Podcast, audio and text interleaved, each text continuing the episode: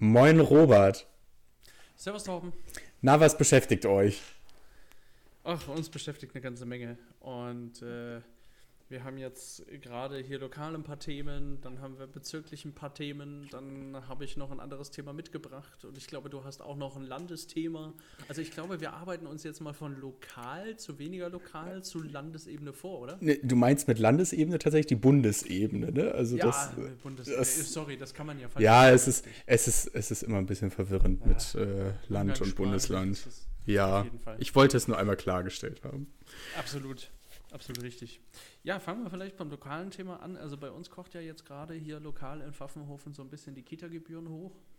Ich meine, wir wissen alle, die, ähm, die Betreuungssituation ist nicht rosig in Deutschland. Überall fehlen ähm, Kita- äh, oder Erzieher, Erzieherinnen. Und äh, ich habe da letzt vielleicht eine gute Sache, die man dann an dieser Stelle auch noch nennen kann. Korrektiv. Korrektiv ist eine, soweit ich das verstanden habe, eine Non-Profit-Organisation, die versucht, Missinformationen richtig zu stellen. Und die hatten, glaube ich, eine Masterstudentin oder Masterstudent, die eine Umfrage gemacht haben an, Lehr äh, an Erzieher und, und an Eltern in Kinderbetreuungseinrichtungen in ganz Deutschland. Und da kamen jetzt Ergebnisse halt auch raus. Sie haben direkt gesagt, es ist nicht repräsentativ. Also alles, was ich jetzt hier sage, ist nicht repräsentativ. Trotzdem, diese einzelnen Stimmen, die da teilweise genannt wurden, waren schon schockierend. Ähm, eine, eine Erzieherin, die halt auf acht Kinder alleine aufpassen muss und einer haut sich die Nase an blutig und der andere nässt sich gerade ein und äh, selber kannst du auch nicht auf Toilette gehen, weil halt niemand da ist, der dich halt gerade ablöst und ja, da bist du halt echt im Stress und das willst du natürlich auch nicht an den Kindern loslassen müssen. Ähm, und da kann ich dann diesen Notstand oder, oder den, da- das, den Gemütszustand von Erziehern und Erzieherinnen in Deutschland halt schon arg verstehen. Also es war schon sehr schockierend und das ist das eine Thema und das andere Thema ist natürlich, wenn wir halt mehr Erzieher und Erzieherinnen haben wollen, dann muss man den Beruf natürlich auch ein bisschen attraktiver machen und ich glaube, dieses oder letztes Jahr gab es bei uns dann für die Erzieher und Erzieherinnen eine ähm, Gehaltserhöhung. Ich glaube, es waren so 5%, ja. Aber wenn man 5% auf eine Menge Leute nimmt und kommunale Ebene nimmt halt eigentlich auch nicht so viel Geld ein und man muss auf jeden Fall vom Land gefördert werden und so weiter. Ich glaube, die Stadt Pfaffenhofen gibt etwa 8, 8 Millionen oder sowas in der Richtung aus. Ich habe jetzt noch keinen Fact-Check gemacht, aber so zwischen 6 und 8 Millionen gibt sie für Kinderbetreuung aus. Da kommt natürlich ein guter Batzen auch vom Land und dann der Rest muss selber irgendwie getragen werden und dann müssen halt Eltern auch noch pro Kind einen gewissen Teil zahlen, ist klar. So, jetzt gab es eine Erhöhung. Das hat natürlich einen richtigen Aufschrei verursacht, weil, ich meine, ich denke, jeder rechnet mit einer Erhöhung über die Mhm. vier, fünf, sechs Jahre, die ein Kind in einer Betreuungseinrichtung, in einer Kinderbetreuung ist, rechnet irgendwo pro Jahr meinetwegen zwei, drei, vier Prozent, sowas, ne? So ein bisschen Inflationshöhe. Aber wenn sie dann halt 30 oder wie anfänglich gesagt, dreimal 25 Prozent sein sollen im Laufe von 2024, sodass es am Ende auf 96 Prozent Steigerung zum Vorjahr rauskommt, äh, da kann ich natürlich verstehen, dass da erstmal der Aufschrei groß ist. Also das waren jetzt keine Beispielzahlen, sondern die, die jetzt tatsächlich Fakt sind Das- bei euch, oder Das wie? waren, die, das waren die diskutierten Zahlen. Ach du je. Jetzt muss man wieder überlegen, 96 Prozent auf was, ja? Und zwar geht es da rein ums Betreuungsgeld, nicht Verpflegungskosten. Und wenn ich jetzt mal ein Kindergartenkind nehme, das ist nochmal, das kostet die Hälfte wie ein Kita-Kind, weil der Betreuungsschlüssel einfach halb so groß ist. Eine Erzieherin auf 24 Kinder und in der Kita sind es auf 12 äh, oder so, denke ich. So, Zahlen sind nicht ganz korrekt, aber sie sind äh, Mhm. zumindest äh, halbiert für Kindergarten und dann ist auch die Betreuungskosten sind halt halbiert. Wenn ich dann also, ich sag mal, 30 Prozent mehr zahle, Kind geht vier, fünf Stunden in den Kindergarten am Tag, dann sind das meinetwegen 12 Euro im Monat. ja, Das ist jetzt aber bei dem einen oder anderen nicht so viel, aber es kommt halt wirklich darauf an. Wenn ich jetzt drei Kinder drin habe, zwei noch in der Kita, bezahle da schon meine 200 irgendwas Euro, weil sie sechs, sieben Stunden halt drin sind pro Kind, dann wird halt eine Steigerung um fast 100 Prozent. Da, da ähm, ist man doch etwas schockiert, ist klar. Jetzt, Aber das kommt. Das sind aber immer noch sehr hohe Zahlen. Also man ist, man ist schon sehr, sehr viel weiter runtergekommen, so auf 30 Prozent meine ich. Aber es ist laut, und ich habe da nochmal Rücksprache gehalten auch, es ist ähm, wohl auch nötig. Ja, es ist mhm. wohl auch nötig, denn der Stadt fehlt Geld, es fehlen ein paar Millionen im Topf, einfach an Gewerbeeinnahmen. Es hat sicher zum Teil auch mit dem gescheiterten Bürgerentscheid zu tun, dass da eben keine, ähm, dass da eben kein neues Gewerbegebiet entsteht. Kugelhof 2. Äh, darüber hatten wir ja auch schon, genau, darüber hatten wir ja auch schon gesprochen. Und zum Teil auch damit geschuldet, dass auch Gewerbsunternehmen oder Gewerbeunternehmen innerhalb der Stadtgrenzen versuchen auch natürlich Gewerbesteuer irgendwo anders oder anders hin zu verlagern und nicht ähm, hier lokal zu halten. Okay. Was ich aber interessanten Gedanken finde, dann zu überlegen, okay, eure Mitarbeiter leben hier. Eure Mitarbeiter haben hier eventuell Kinder und gehen irgendwo in Einrichtungen, die bezahlt werden müssen. Wenn ihr eure Gewerbesteuern allerdings woanders abführt und nicht hier lokal, dann wird der Standort hier natürlich drunter leiden. Also das hängt ja alles miteinander zusammen. Mhm. muss man auch vielleicht sagen, na gut, ist es richtig, dass ich hier dann auch meine Steuern zahle, weil das auch meinen Mitarbeitern wiederum zugutekommt, weil die Stadt ihnen den entsprechenden Service bietet. Ich habe da jetzt auch so rausgehört, das ist jetzt nicht nur wegen der Gehaltsanpassung von den Erzieherinnen Nein, gestiegen, sondern vor allem auch einfach, weil die Stadt Geld sparen muss und ihren Zuschuss da sozusagen reduziert hat, richtig? Okay. Absolut. Und man weil, will ja auch den, den die, das Gehaltsniveau von Erziehern natürlich auch wettbewerbsfähig mhm. gegenüber den umliegenden. Äh, das ist ja, die stehen ja alle irgendwie ein bisschen im ja, Wettbewerb. Ja, klar. Gemeinden, nicht nur ein bisschen. Nee, nicht nur ein bisschen. Es ist ja, also in Hamburg merkt man das ja auch ganz doll. Äh, wir sind ja hier von Schleswig-Holstein und Niedersachsen umgeben und die drei Bundesländer nehmen sich die ganze Zeit gegenseitig die Lehrer weg und überbieten sich hier auch gerade mit den Gehältern gegenseitig. Zumindest liest man das öfter mal, dass die Lehrer dann gerne mal das Bundesland wechseln, um irgendwie wieder ähm, irgendwas Besseres zu haben sozusagen, weil ich wollte zu den 5% Gehaltssteigerung nochmal sagen, das ist ja gar nicht viel. Ne? Also gerade auch Tarifverträge sind in den letzten ein, zwei Jahren deutlich höher abgeschlossen worden.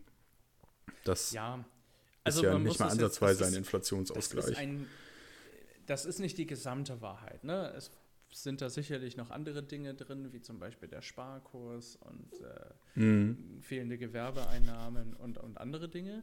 Aber was ist los? Warum lachst du? Hat, sie, hat die Katze gerade genießt oder gepupst? Und ich, frag, und ich frage mich, ob man das jetzt hört im Podcast. Tatsächlich hat sie das. Also wenn du es gehört hast, ja. Und liebe Leute, hier ist eine Katze neben mir und die hat genießt. Ja, also das ist nicht die gesamte Wahrheit, aber ich finde, wir müssen Fakten schaffen, weil natürlich ist der Frust groß, wenn erstmal nicht klar ist oder nicht kommuniziert ist oder nicht klar aufgedröselt ist, warum es diese drastische Erhöhung gibt. Im ersten Moment steht man erstmal da und äh, kriegt das vor den Latz geknallt und im nächsten Moment müssten wir uns mal unterhalten, wie das überhaupt dann zustande kommt. Und dann, ja, das hängt natürlich alles so ein bisschen miteinander zusammen und das ist auch sicherlich etwas, was der Stadtrat natürlich nicht gerne macht, weil wir sind nun mal auch ein Familienstandort hier. Hier leben viele Familien mit Kindern. Hier ist ein Vorort, also Vorort, also eine Kleinstadt ähm, es ist eine sehr attraktive Gegend für, ähm, für, für, kleine Familien, für junge Familien.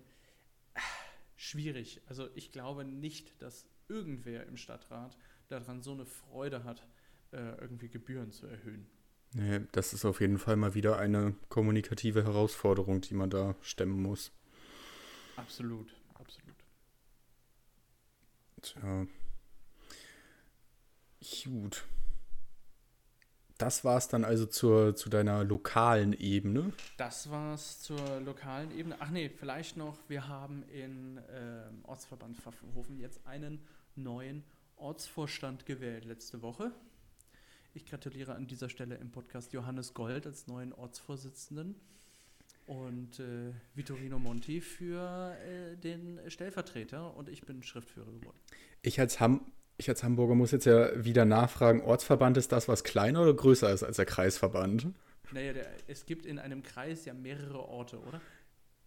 Du, ich also, weiß es nicht. Bei uns gibt es im Kreis gar nichts. Bei uns ist der Kreis das kleinste. Okay, du hast einen Ort, eine Stadt und ein Kreis ist natürlich eine, ein, ein Konglomerat aus. Ach, Robert, jetzt fühle ich mich dumm. Also was, was ich mir auf meinem Zettel aber ja auch noch notiert hatte, war, du hast ja gerade äh, korrektiv den Faktencheck erwähnt und du hattest mir das ja mal empfohlen, die haben einen WhatsApp-Kanal und ich habe auch diese, mhm. diese Funktion der WhatsApp-Kanäle vorher eigentlich gar nicht benutzt, aber ich bin deiner Empfehlung ja gefolgt und habe diesen Kanal abonniert und finde den und finde den äh, wirklich wirklich gut. Also die posten da in sehr regelmäßigen Abständen halt einfach äh, Sachen, die sich als falsch herausgestellt haben oder die auch einfach nur verfälschend dargestellt sind, in einen falschen Kontext gebracht worden sind und ähm, liefern damit glaube ich einen guten Beitrag gegen Missinformation und auf und für Aufklärung, nicht gegen Aufklärung. Und äh, das kann man unseren Hörern, glaube ich, auch nur empfehlen, diesen Kanal. Absolut. Ich habe da schon einige Bilder jetzt aus den Kriegsgebieten gesehen, wo es dann hieß, na, Moment, das ist eine ganz andere Stadt, das ist ein ja. ganz anderes Jahr, das hat nichts mit dem aktuellen Konflikt zu tun, das ist nicht da entstanden. Oder, was heute natürlich auch noch ein Riesenthema ist, äh, computergenerierte äh, Bilder. Ja. Also wo dann äh, KI Bilder generiert hat auf Befehl hin, und die täuschend echt dargestellt hat. Also da, da, da sind halt momentan der Missinformation fast gar keine Grenzen mehr gesetzt. Das eben weil diese Möglichkeiten zur Desinformation immer größer werden und zur Bildmanipulation. Also irgendwann wird jeder von uns mit zwei Klicks Bilder manipulieren können und kann es ja jetzt teilweise sogar schon mit der KI. Und deshalb wird sowas wie Korrektiv halt immer wichtiger werden. Also das ist jetzt, glaube ich, nur der Anfang und wird in den nächsten Jahren noch viel mehr an Berühmtheit gewinnen. Aber okay, wir wollten uns äh, von, von Ebene zu Ebene schwingen, dann sind wir jetzt auf der Bezirksebene, richtig? Ja, wir sind auf der Bezirksebene. Wir haben, das kann man ja vielleicht mal ganz äh, ähm, transparent machen, lange darüber diskutiert, ob wir das Thema überhaupt anschneiden sollen. Treue Hörer unseres Podcasts erinnern sich ähm, sicherlich noch an die gute Barbara von Baudissin Schmidt. Jetzt schreien ja, alle Hörer ja. Ja, ja, wisst ihr, wisst ihr, ne? Äh, sie war eine unserer ersten Gäste. Ich glaube, die zweite. Die zweite, und zwar im April diesen Jahres war sie Noch bei Gar uns. nicht lange her. Nee. Und wir haben zwei fantastische Folgen mit ihr über Bezirkspolitik aufgenommen. Folge und 27 und 28, wenn es interessiert. Und nun, äh, ja, ich weiß nicht, ob man es so lange hinauszögern muss, ist sie aus der Partei ausgetreten. Ja, mit sofortiger Wirkung. Mit sofortiger Wirkung und mit Ach und Krach. Ähm, ja. Ich weiß auch nicht. Also, wie, wie fängt man dieses. Ich wollte sagen, er, er, mal erzähl, erzähl mal, wie, wie es bei euch so war. Ich habe das ja alles nur aus äh, viel weiterer Entfernung und über ein paar Instagram-Posts und ein paar Nachrichten von dir mitgekriegt. Also, wir haben ja gelernt mit Barbara, es gibt in Bayern einen sogenannten Bezirkstag den es ja in anderen Bundesländern so nicht gibt in dieser Form. Und äh, auch dort ist es wie im Landtag so, dass man halt auch wieder Fraktionen bildet. Und beim Bezirkstag gibt es allerdings auch keine 5%-Hürde. Das heißt, ähm, die Sitze werden tatsächlich anhand der Anzahl Stimmen komplett verteilt und nicht erst ab 5%. Und das bedeutet, dass da auch viele, viele kleine Parteien halt mit daran teilnehmen und so durch die letzte Wahl sind wir wohl äh, auf zwei Sitze gekommen, müssen aber auf drei Sitze kommen, um eine Fraktion zu bilden. Es gab da jetzt auch eine lange Stellungnahme nochmal dazu. Da müsste man jetzt viel weiter ausholen als eigentlich nötig. Wichtig ist, um in Ausschüssen daran teilzunehmen, muss man Fraktionsstärke haben.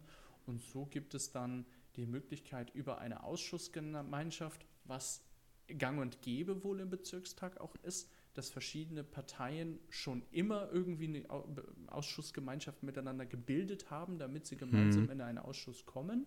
Das war, ist bei manchen Parteien tatsächlich traditionell schon so äh, etabliert, dass die das immer machen. In jeder Legislaturperiode. Nur diesmal war es dann in der Konstellation so komisch, dass dann die Fraktion der FDP also, dann gesagt hat, wir müssen eine Ausschussgemeinschaft mit der Basis eingehen, ein, um dann in Ausschüsse also, zu kommen. Also eine Zwischenfrage, wieso kam das überhaupt jetzt? Weil äh, die Wahl, die ist doch jetzt schon eine ganze Weile her, oder? Also Oktober. muss Oktober, okay, na gut. Also war das einfach 1. Oktober Business as usual. Ach, ihr habt Bezirk und Landtag zusammengewählt? Genau. Ach so. Zusammengewählt. Das habe ich entweder vergessen oder nie gewusst, keine Ahnung. Es ging schnell unter, weil es ist auch gar nicht so einfach, die Ergebnisse der Bezirkswahl dann auch zu finden, weil sie nicht auf der ähm, Mhm. selben Seite ist wie vom Landeswahlleiter. Es ist ein bisschen merkwürdig. Also ich fand es schade, dass es nicht da genauso schön aufgelistet ist wie die Landtagswahl. Egal, ist ein anderes Thema. Auf jeden Fall dadurch, dass diese Ausschussgemeinschaft gebildet wurde, ähm, gab es dann innerparteilich Stimmen zu sagen, nee, erstens war es nicht abgesprochen, ja, das wurde einfach gemacht, damit man irgendwie in Ausschüsse kommt. Und jetzt muss man dann zum Hintergrund verstehen, die Basis ist eine, ja, wie würdest du sie beschreiben?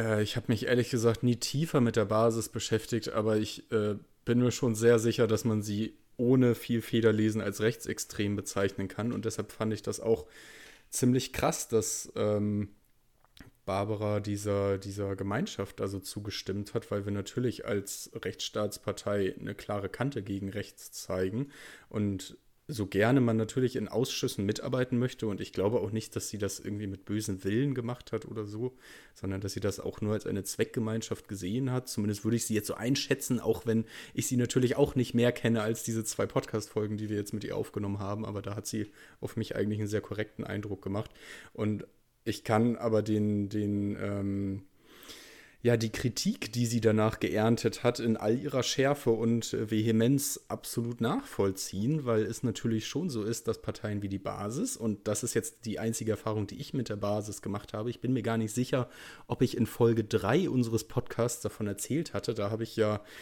anderthalb Stunden über den CSD berichtet letztes Jahr oder vorletztes Jahr, nee, letztes Jahr, wir haben ja noch nicht Januar, ähm, und da hat uns ja ein, ein Mitglied der Basis beehrt und zwei Stunden mit uns äh, seine verfassungsfeindlichen Thesen diskutiert und gesagt, dass es so etwas wie Transsexualität ja gar nicht gibt und sowas wie Intersexualität wäre ja alles nur erfunden und ähm, das war schon ziemlich harter Tobak, den er da geäußert hat. Und erst ganz am Ende des Gesprächs hat er uns dann offenbart, dass er von der Basis ist. Und ich glaube, hätte er uns das eher gesagt, hätten wir uns ein bisschen weniger Mühe gegeben, was vielleicht auch nicht richtig gewesen wäre. Aber wir konnten diesen Mann jedenfalls auch nicht überzeugen. Und es ist dann natürlich schon, ähm, also wenn man diesen Menschen halt zur Aufmerksamkeit verhilft oder sie auch irgendwie in, ja, also ich stelle mir halt einfach immer vor, dass man diesen Menschen damit dann ja auch irgendwie zu Aufmerksamkeit verhilft, zu Stimmen verhilft, vielleicht irgendwie in Richtung von Regierungsbeteiligung vielleicht mal irgendwann bringt.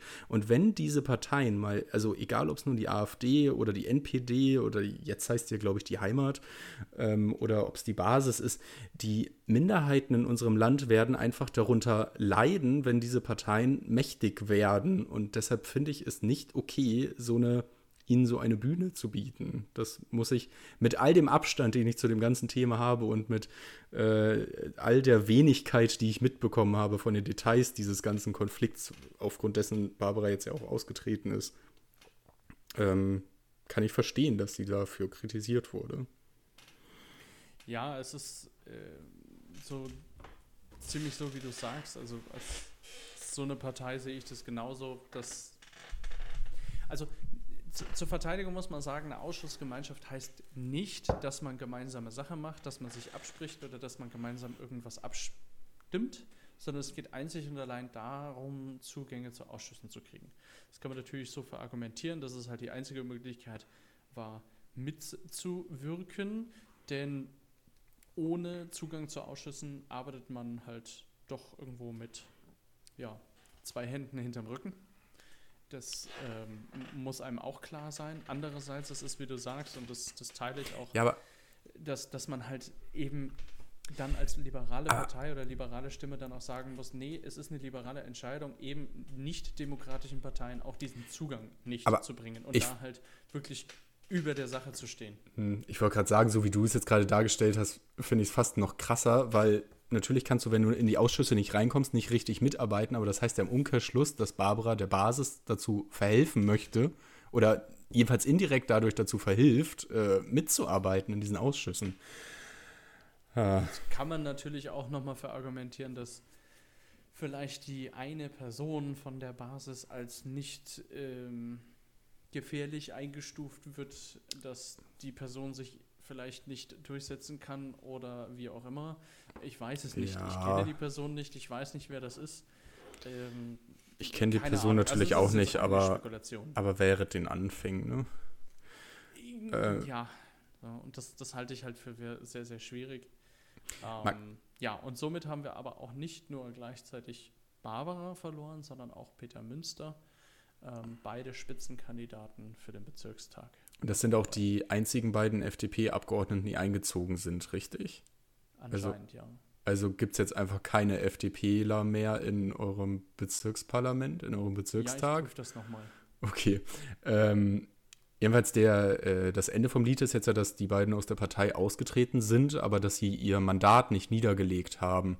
Und das heißt, sie sitzen jetzt für den Rest der Legislatur in diesem Parlament und machen auch ihre Ausschussgemeinschaft wahrscheinlich munter weiter, so dass jetzt eigentlich ja das Einzige, was passiert ist, ist, dass die beiden aus der FDP ausgetreten sind. Der Rest äh, passiert jetzt wohl einfach so.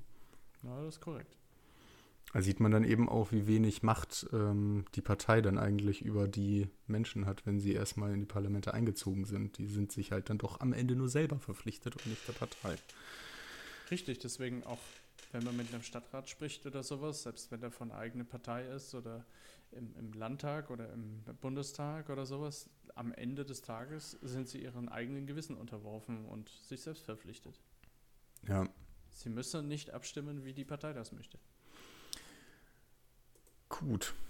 Damit haben wir, glaube ich, zu dem Thema alles gesagt, oder? Oder möchtest du Oh nein! Ich glaub, ich, warte, warte, warte. Ich, ich, ich wollte noch sagen, hier, wir, ja, wir haben ja noch eine, wir haben ja noch eine Nord-Süd-Verbindung hergestellt, denn ja, ähm, wer unseren Podcast seit kurzem hört, hat ja auch schon mal etwas von Hans Christian von Arnim gehört. Und der hat nämlich unter Barbara, die, die heute, glaube ich, auf Instagram sehr aktuell, jetzt habe ich schon wieder verraten, wenn wir aufnehmen, ähm, ihren Rücktritt gerechtfertigt hat mit einem längeren Post. Ähm, hat er darunter kommentiert und ich kann mir ehrlich gesagt nicht vorstellen, warum Hans Christian ihr folgen sollte, wenn nicht wegen unseres Podcasts. Bilde ich mir jetzt einfach mal so ein. Er kann gerne öffentlich widersprechen, wenn er möchte. Ähm, aber er hat da sehr gute Worte für gefunden. Er hat nämlich geschrieben, wer ernsthaft glaubt, die Basis sei ein ernstzunehmender demokratischer Partner, darf sich nicht wundern, wenn die Partei da keine Lust drauf hat. Gratulation an standhafte Parteifreunde in Bayern. Und damit ist, glaube ich, dann jetzt auch wirklich alles gesagt zu dieser Sache. Ich denke auch. Gut, dann haben wir beschlossen, dass wir die Landesebene überspringen, weil es wir dafür heute nichts drei, haben. Es sind drei Mitglieder im Bezirksrat. Äh, aber dann, Barbara, Peter Münster und Dr. Klaus Wunderlich. Aber, aber dann hätte man die Basis doch nicht mal gebraucht für so eine Ausschussgemeinschaft, oder? Ja, wahrscheinlich. Jetzt müsste man nochmal genau in der Satzung gucken. Wie gesagt, das. das ja, okay, ich will dich jetzt nicht ins Schwimmen bringen. es, es ist eine ewig lange Story mit, mit sehr komplexen Konstellationen. Wenn ich das hier alles vorlesen würde, ähm, ja, das, das wäre auch ein bisschen wir müssen, viel. Wir müssen ja auch äh, nicht. Und kommt auch sicherlich keiner mehr mit. Ich bin ja schon beim Lesen. Ja, ich meine, wir müssen hier ja auch keine Parteiinterner jetzt in die Öffentlichkeit tragen. Mir war es nur irgendwie einmal wichtig, dass wir dazu Stellung beziehen, weil wir ja auch gesagt haben, dass wir die Folge mit Barbara weiterhin irgendwie gut finden, uns jetzt nicht irgendwie runternehmen wollen. Und ähm, ich glaube, ihre inhaltlichen Ansichten sind weiterhin so richtig, wie sie in unserem Podcast damals dargestellt wurden. Und deshalb lassen wir die Folgen jetzt einfach mal so lange, bis sich zu viele Leute beschweren. Sowieso. Journalistisch gesehen ist das ja ein Snapshot aus der Zeit. Ja. So. Jetzt kann man, jetzt müsste man sich die Folgen eigentlich nochmal anhören und, und versuchen rauszuhören, ob man das damals schon hätte ahnen können und man sie damals schon nicht als Kandidatin hätte wählen sollen. Aber das kann man natürlich nicht. Es ist eine, ja. Das ist, naja, egal. Wir haben beschlossen, dass wir die Landesebene überspringen, weil wir dafür heute nichts haben. Aber von der Bundesebene haben wir ein bisschen etwas. Denn es gibt ja, ich glaube hauptsächlich, ähm, also es ist stark durch die Medien gegangen. Ich habe hier gerade zum Beispiel einen Bericht von NTV offen, ähm, dass es Parteikollegen von uns gibt, nenne ich es jetzt mal, die sich sehr dafür einsetzen, dass die Ampel beendet wird. Ich glaube hauptsächlich aus Schleswig-Holstein und aus Hessen war, glaube ich, das zweite Bundesland, was da vor allem hintersteckt. Sie haben ihren Aufruf als, als Weckruf bezeichnet. Und ähm, sie haben eben angefangen, Unterschriften dafür zu sammeln innerhalb der Partei, dass die FDP aus der Koalition austreten soll. und haben das auch mit diversen Gründen begründet. Ich glaube, so ein bisschen ähm, war die, die Wahlschlappe in Bayern der Auslöser dafür. Zumindest war das so in einem zeitlichen Zusammenhang. Ob sie da schon vorher dran gearbeitet haben oder nicht, weiß ich nicht. Aber kurz danach kam das auf und dass sie angefangen haben, diese Unterschriften zu sammeln. Und es gibt wohl ich habe das jetzt ehrlich gesagt nicht mehr nachgeguckt, aber wenn ich das richtig verstanden habe, dann gibt es in der Bundessatzung der FDP die Vorgabe, dass wenn man 500 Unterschriften sammelt für ein Unterfangen, dann muss der äh, Bundesvorstand eine Mitgliederbefragung durchführen. An das Ergebnis der Mitgliederbefragung ist die FDP dann nicht gebunden, aber sie muss zumindest einmal dieses Meinungsbild einholen. Und wenn das dann erstmal in der Welt ist, dann ist das natürlich auch für einen Christian Lindner schwer wegzudiskutieren und für seine anderen Kollegen in der Bundestagsfraktion. Ähm, so, so viel erstmal zu der Situation. Und sie haben jetzt eben diese 500 Unterschriften gesammelt. Das heißt, diese Befragung, die wird kommen. Wie schnell das jetzt passiert, keine Ahnung. Ähm, aber es begab sich, dass schon zwei Wochen bevor diese 500 Unterschriften zusammenkommen, ich angerufen worden bin, ob ich nicht ähm, für den für den Verbleib in der Ampel bin und ob ich nicht Lust hätte, an einer Gegenpetition mitzuarbeiten, sozusagen. Und äh, als mir dann der, der Textentwurf zugeschickt wurde, habe ich mich dann tatsächlich auch dafür bereit erklärt. Die Leute, die das formuliert hatten, die hatten eben das Ziel, aus allen 16 Bundesländern Unterzeichner zu finden. Und wir haben uns also schon zwei Wochen vorher da irgendwie zusammengesammelt, äh, dass wir dann auch genug Befürworter aus allen Bundesländern haben. Und es sollte auch hauptsächlich dann welche aus der Parteibasis sein, damit auch wirklich, ähm, weil dieser Weckruf, der soll halt immer den, den ähm, den Eindruck erwecken, dass, äh, dass die Parteibasis geschlossen dafür ist, aus der Ampel auszusteigen sozusagen. Und deshalb war es jetzt bei dem Gegenweckruf sozusagen auch wichtig, äh, viele Leute aus der Basis zu sammeln. Und ich weiß ehrlich also gesagt nicht, ich wie ich gefragt worden sagen, bin. Ich wurde nicht gefragt. Ist, ich weiß auch nicht, wie ich zu dieser Ehre gekommen bin. Ich bin tatsächlich der, auch der einzige Hamburger, der drunter steht. Es sind am Ende ja auch, ich sag mal, nur 39 Unterzeichner geworden. Es ging damals auch darum, ähm, dass das halt nicht an die große Glocke gehängt werden soll, bis diese 500 Unterschriften rauskommen. Also wären, also zusammengekommen sind. Wären die 500 Unterschriften gar nicht zustande gekommen, hätten wir das auch nie veröffentlicht. Es ging halt wirklich nur darum, in dem Moment, wo das Ganze publik wird und durch die Medien geht, dass man da direkt eine Gegenstellung zu hat.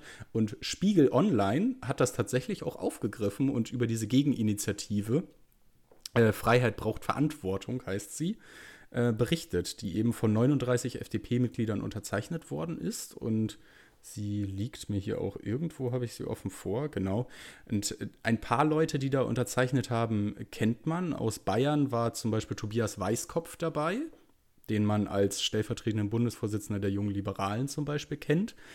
Oder Beisitzer des Landesvorstands jetzt oder stellvertretender Kreisvorsitzender der ich glaub, FDP der, Freising. Der Typ muss, äh, muss zwei Drillinge haben und äh, dann teilen sie sich ich diese ganzen auch. Ämter. Das, anders geht das gar nicht. Aber es war noch jemand äh, zweites aus Bayern dabei, wenn ich mich gerade, genau, der, der Florian Hilpoltsteiner, der äh, neue Schatzmeister ja. der liberalen Gaming Allianz. Das ja, äh, fand genau. ich auch sehr interessant. Das waren jedenfalls die beiden Bayern, die dabei waren. Aus Hamburg war nur ich dabei. Der mich dann war dabei erwischt hat, wie ich jemanden beim Landesparteitag beim Minecraft-Spielen erwischt habe.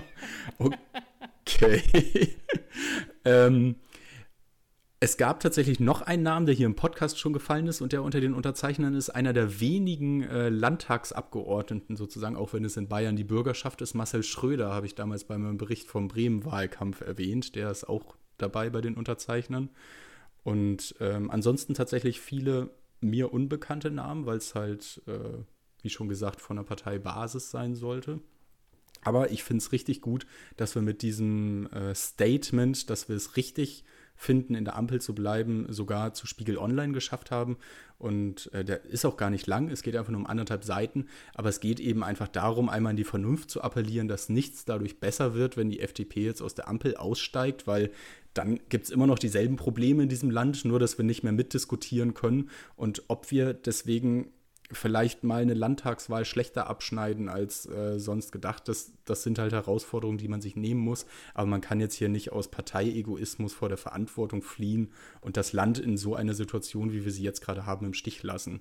Und mal ganz ehrlich, weder mit einer GroKo wären wir jetzt besser dran, noch wäre es gut, wenn wir jetzt neue Wahlen hätten, denn wir wissen von den Sonntagsumfragen alle, wie die ausgehen würden. Okay, mal vom Ausgehen, äh, mal unabhängig. Das Ganze muss organisiert werden. Es muss durchgeführt ja. werden. Bis das passiert ist, vergeht viel Zeit. Und wir wären.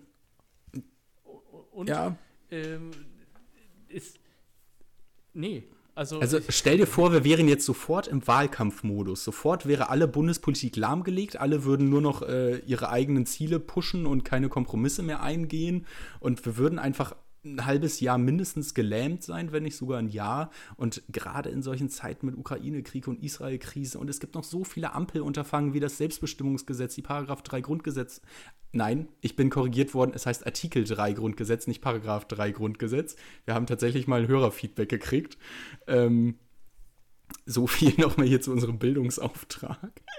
Ja, äh, das, das sind Korrektur zur letzten Folge. Genau, Korrektur zur letzten Folge. Aber das sind halt alles Sachen, die haben wir jetzt angefangen und schon sehr weit gebracht und das können wir in dieser Legislaturperiode noch durchbringen und das sind wichtige Themen und das jetzt einfach alles abzusägen, nur um irgendwie den Grünen eins auszuwischen oder was auch immer sich die Antragsteller von diesem Weckruf dabei gedacht haben. Nee, also da müssen wir, wir wirklich Verantwortung zeigen Wer, wer sich daran erinnern kann, bei der letzten GroKo, die GroKo wurde auch in der Luft zerrissen. Ich ja, weiß noch genau, da hieß es, ah, die GroKo, die bringt nichts vorwärts, die, die, die, kommt nie auf einen Nenner und so weiter. Das war keine drei Monate. Und in der GroKo ging schon los, da ging es schon los. Und hier genauso, deswegen im Grunde wird immer die Regierung zerpflückt. Die und steht im Rampenlicht. Die Opposition hat keine andere Aufgabe, als Kritik zu üben. Konstruktiv und soll sie sein und nicht nur destruktiv, ne? Konstruktiv. Aber die Opposition hat nur die Aufgabe, die Regierung zu kontrollieren und, naja, ihre, ihre Parteiideale auch irgendwo einzubringen. Und wichtig ist doch wirklich einfach, nur solange wir mitregieren, können wir unsere Themen platzieren und unseren Fußabdruck darin hinterlassen. Nichts wird dadurch besser, dass wir aus der Regierung austreten. Da bin ich absolut überzeugt von und deshalb habe ich auch nicht gezögert, Gut, diese Petition Meinung, mit zu unterschreiben. Denken, deswegen, wir denken jetzt, ja, es wird davon nichts besser. Wir sind aber, dazu ja, muss man sagen, liebe Hörer, wir sind natürlich überzeugt davon, dass wir ja, auch denken, dass die dieser, Politik der FDP die richtige ist. Das liegt an unserer persönlichen Überzeugung halt auch. Dieser, dieser Aufruf, der richtet sich aber ja nur an ausschließlich an FDP-Mitglieder. Wenn FDP-Mitglieder nicht der Meinung sind, dass die FDP regieren sollte, dann ist doch irgendetwas falsch, oder? Also, warum ja, sind sie dann überhaupt genau. noch Parteimitglied? Das. Ja. Ja. Ha, so. Ich glaube, damit ist auch zu diesem Bundesthema alles gesagt und wir haben eine halbe Stunde voll, Robert. Genau, aber du hast noch ein Bundesthema, glaube ich. Ich habe noch ein Bundesthema? Ich glaube. Ich bin irritiert, Robert. Hilf mir auf die Sprünge. du kannst es Nee, das äh, ist weder ein Bundesthema noch wollte ich das ansprechen. Gut, alles klar. Dann gibt es vielleicht mehr Informationen, wenn es spruchreif ist. Also, ja, wir, mal gucken. Wisst, wir, wir machen unsere, unsere Krämerei, um es euch ist, ein bisschen auf dem Laufenden zu halten, wieder reinzuhören. Es ist halt einfach so, unsere, unsere Podcast-Gäste scheinen wir gut ausgewählt zu haben. Die sorgen gerade einfach richtig für Furore. Das kann man nicht anders sagen. Naja. Ja, können, wir, können wir ja mal so. Ihr könnt jetzt mal durchgehen, welche Podcast-Gäste wir hatten und dann könnt ihr schauen, äh, wo, worum geht's denn. Tja, na gut. Gut, ja, ich denke, meine Themen habe ich. Es meine war eine runde Folge. Es war eine runde Folge. Wir haben 30 Minuten. Wir haben jetzt endlich mal äh, eine, eine, Kürze geschafft, die wir immer vorhatten. Ja, aber jetzt redest du ja noch fünf Minuten und darum. Nein. Bis zum nächsten Mal, Robert. Tschüss. Tschüss.